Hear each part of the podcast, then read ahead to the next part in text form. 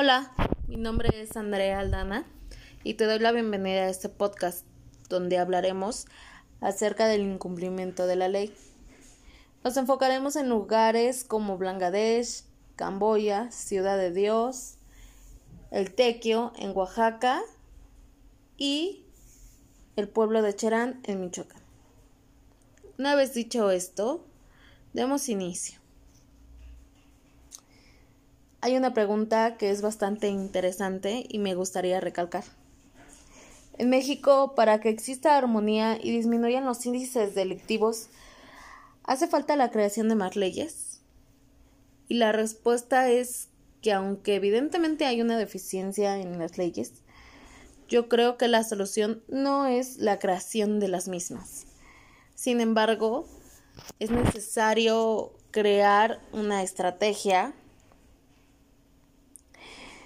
de seguridad pública, en donde se pueda erradicar la corrupción, reactivar la procuración de la justicia, garantizar empleo, educación, salud y bienestar, garantizar el pleno respeto y la promoción a los derechos humanos. Para que esto pueda tener un resultado que sea satisfactorio para todos los ciudadanos, y los índices delictivos bajen considerablemente. Ahora bien, ¿el derecho es un obstáculo al cambio social o un instrumento de transformación?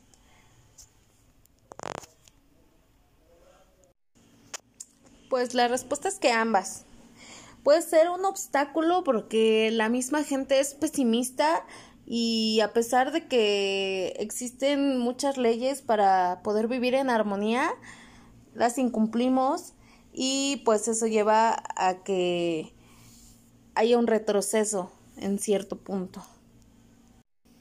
Cumplir la ley es benéfico para que haya armonía social y por qué.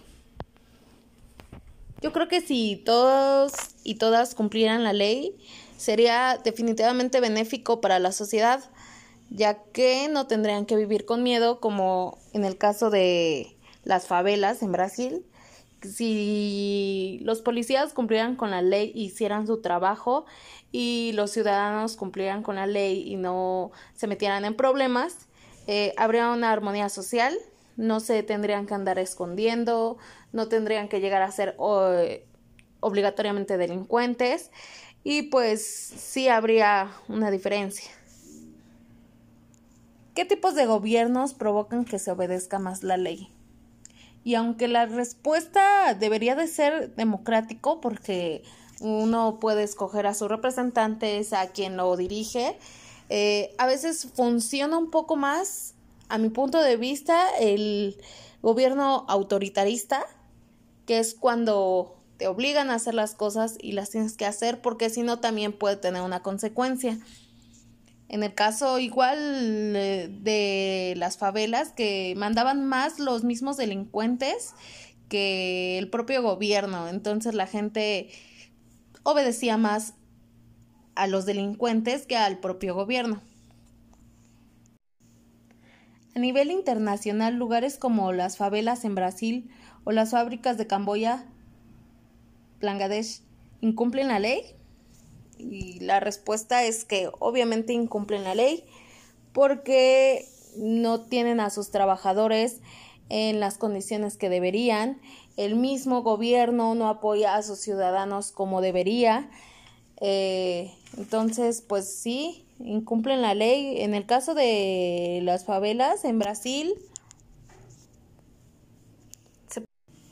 se nota que tanto como los ciudadanos como el gobierno este incumplen la ley. Los ciudadanos por tomar el camino fácil, por preferir ser narcotraficantes, delincuentes, rateros, antes que,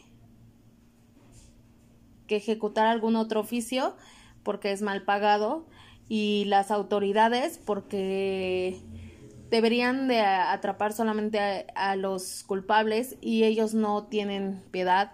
Ellos matan a quien tienen que matar, aunque sean niños, aunque sean mujeres, aunque sean evidentemente inocentes. Y en el caso de Bangladesh, también lo incumplen porque porque era una situación que los trabajadores ya habían reportado y que nunca les hicieron caso y que a pesar de que hubo una tragedia, pues tuvo muchas consecuencias, algo que se hubiera evitado si se hubieran seguido las leyes al paso que deben.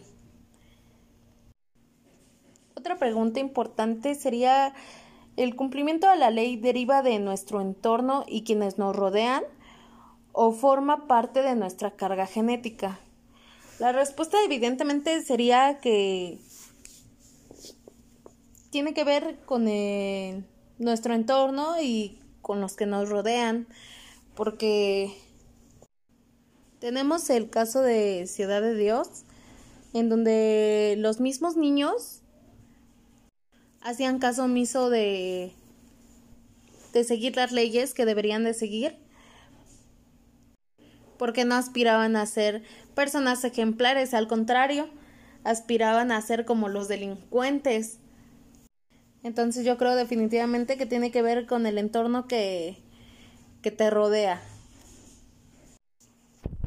Ahora, ¿el desconocimiento de los derechos humanos propicia su violación? Y claro que sí. El desconocimiento de los derechos humanos hace que estemos vulnerables ante cualquier situación. Si uno no sabe sus derechos, no los puede proteger. Entonces, definitivamente el desconocimiento propicia la misma violación de aquellos.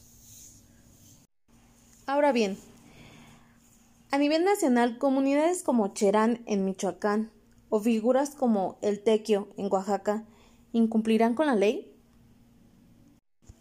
Y a pesar de que en el Tequio, en Oaxaca, la sociedad se reúne para hacer trabajos comunitarios que no son retribuidos económicamente, yo creo que no incumplen con la ley porque se rigen a través de sus costumbres. Es algo que ya tiene muchísimo tiempo de llevarse a cabo y la gente lo hace voluntariamente, no es obligatorio. Entonces, en ese caso, yo creo que no incumplen con la ley. Y acerca del pueblo de Cherán, en Michoacán,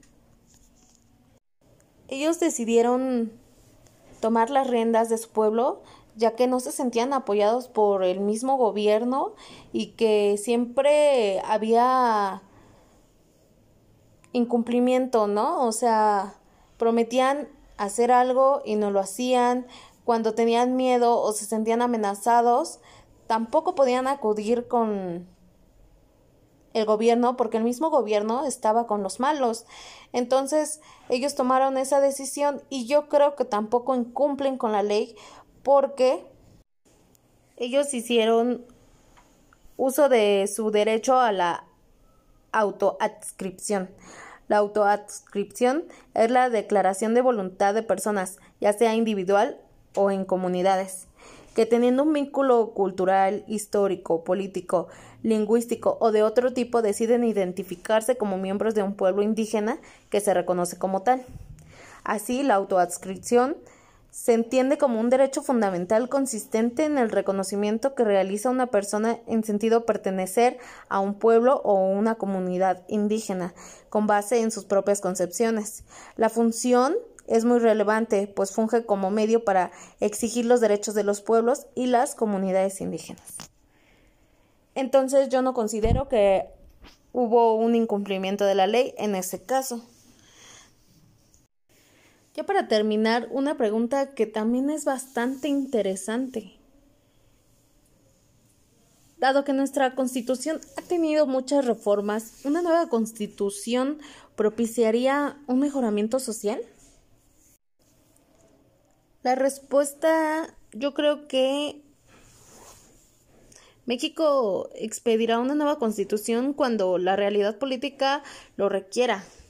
Sin embargo, no creo que sea el momento más adecuado y tampoco es necesario, ya que hay muchos aspectos negativos y peligrosos.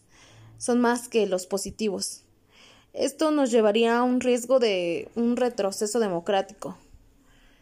Entonces, yo creo que no, no es necesario solamente ejecutar ejecutar bien todas las reformas que existen para que pueda haber un mejoramiento social. Bueno, en conclusiones generales pudimos observar que el incumplimiento de la ley no tiene que ver con el lugar, que el incumplimiento de la ley está en todas partes, pero nosotros como ciudadanos podemos hacer algo para erradicarlo. Así es que nosotros tenemos el futuro en nuestras manos y podemos hacer un cambio desde ya. Les agradezco mucho la atención. Esto fue todo de mi parte.